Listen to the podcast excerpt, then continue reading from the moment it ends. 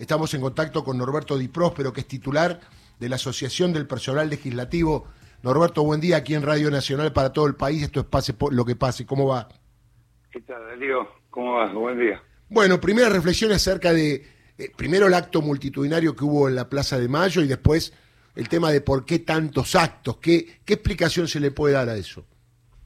Bueno, ahí recién había un oyente que manifestaba su preocupación, ¿no? Su preocupación de, de por qué un 17 de octubre, una fecha tan cara para, por lo menos para, para los peronistas, para los que abrazamos un proyecto nacional y popular, eh, no nos pudimos poner de acuerdo, en este caso los los dirigentes sindicales de la CGT de hacer un solo y único acto en la Plaza de Mayo, que es, que la plaza eh, de los trabajadores, que es donde justamente nació el 17 de mayo y nació el peronismo y nació la mejor etapa de la historia argentina.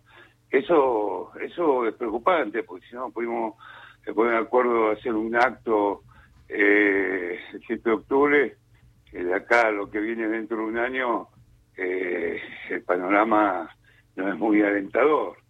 Eh, yo actualmente soy secretario de Asuntos Legislativos de la CGT, eh, fui tres veces secretario de Asuntos Legislativos del Consejo Directivo de la CGT, y, y realmente hay diferencias, a veces hay diferencias de forma, de metodología, pero no puede haber diferencia eh, en, el armado de un acto en el 17 de octubre eh, para que estemos todos juntos, para, para demostrar que, el objetivo principal de un dirigente sindical, incluso de la dirigencia política, que está en, un proyecto nacional y popular, el único objetivo, como decís vos, se está, se está pasando muy mal, estamos por debajo de la línea de pobreza, hay gente que la está pasando muy, muy mal en un gobierno peronista que, realmente duele y duele muchísimo. Eh, para mí, hacer un acto, una parte de fracción de la Secretaría decidió hacer en obras sanitarias, que fue un acto más que nada de dirigentes sindicales, que también con, con respeto, porque yo digo lo que pienso, sí, sí. mi vida después de 30 años de, de militancia sindical y política, después de muchos años de estar eh, con la responsabilidad de dirigir un gremio mandato de mis compañeros, ¿no? Pues yo estoy dentro, yo soy secretario de un gremio porque mis compañeros me dan el mandato para hacerlo y me transfieren el poder para hacerlo. Yo no tengo poder por mí mismo, el poder me lo transfieren mis compañeros.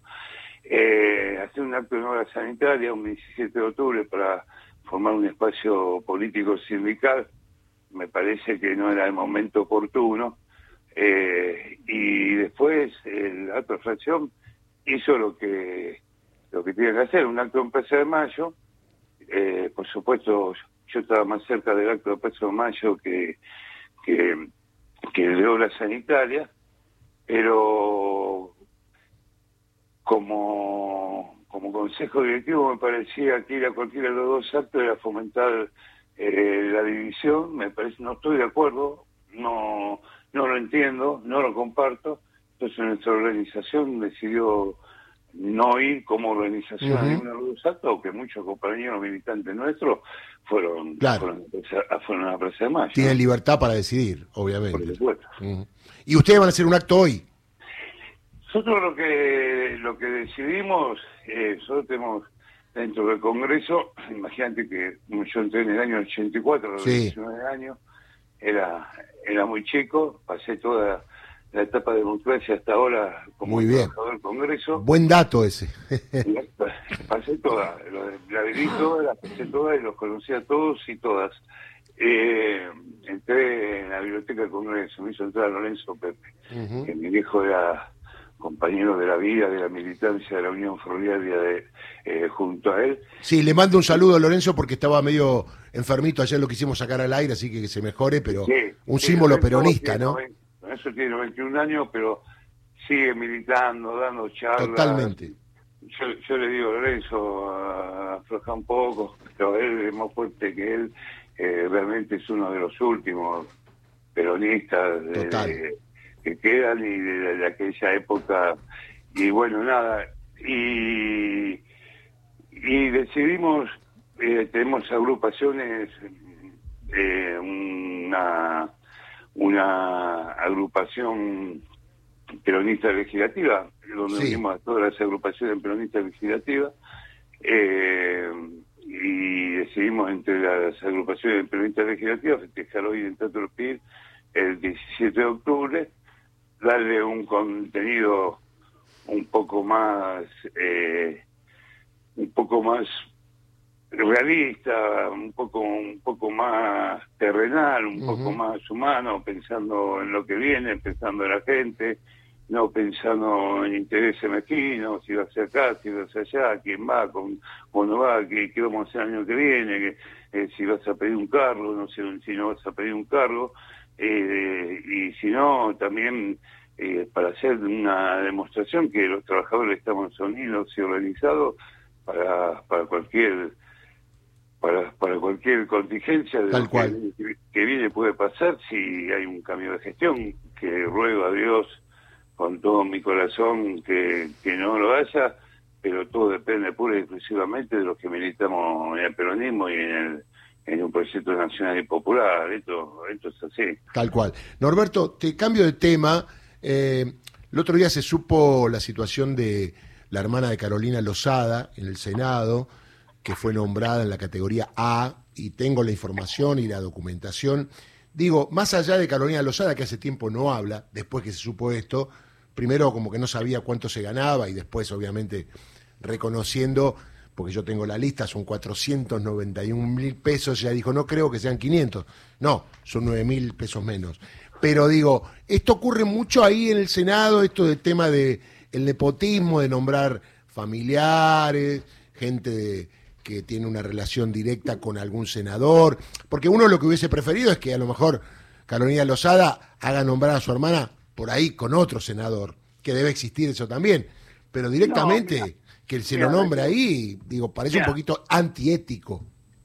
Nosotros tenemos una ley, que es la ley 24.600, que es el Estatuto de la Forma Empleo Legislativo. No somos empleados del Estado, tenemos paritaria propia, tenemos derechos y obligaciones propios, tenemos carrera administrativa, tenemos planta permanente, planta política. Normalmente lo que se hace el legislador tiene una cantidad de módulos para poder nombrar sus asesores y cuando se van, esos asesores se van con, con, ellos. Correcto. El legislador puede nombrar puede nombrar eh, asesores en una cantidad de módulos en la categoría que le permite los módulos.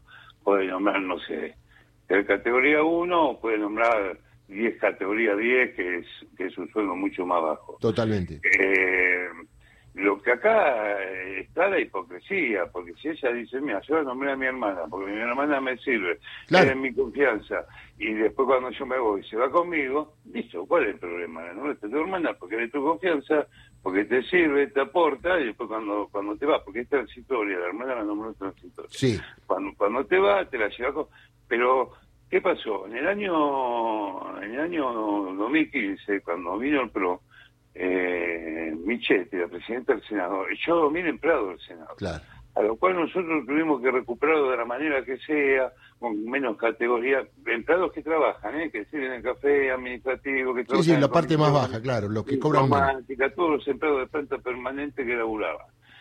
Nosotros lo que hicimos es un movimiento pedido por el gremio eh, para que a esos empleados se les dé la planta permanente y se les pueda devolver alguna categoría tanto Carolina Rosada, Lusto y algunos otros miembros de la oposición, y un periodista parlamentario de del Senado de la Nación, que hace muchísimos años que es periodista parlamentario Diario de la Nación en el Senado, que es que es Ibarra, sí. eh, salieron, que más, salieron esta operación, salieron que habíamos, se habían nombrado en el Senado 300 personas, cosa que era absolutamente falsa. Esta gente viene trabajando hace 15 años. Sí, eran operaciones, ¿no? Operaciones Era una operación de prensa. Mm. Ellos entraron en esta operación de prensa, salieron a atacar y bueno, después salió la resolución de Lozada, porque así como, como Carolina Lozada la oposición, tanto en el Senado como en diputados, tiene nombrados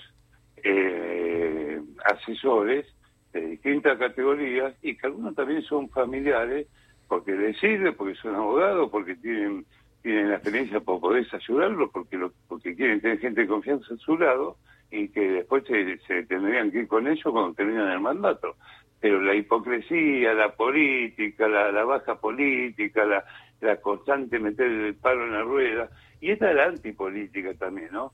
Porque la antipolítica de que totalmente sí, sí, sí, sí, el Congreso de que si cobra mucho si cobra poco y acá lo que hay que equiparar es para arriba no para abajo. Totalmente de acuerdo el problema es que lo que cobran poco son son las otras actividades eh, muchas otras actividades y no los empleados del Congreso o de otra actividad. Está claro. que, que todos estén sobre arriba de la línea de pobreza y que todos y todos con un sueldo digno, ¿no? Está claro. Norberto, te mando un abrazo, que tengan un buen acto o reunión entre ustedes.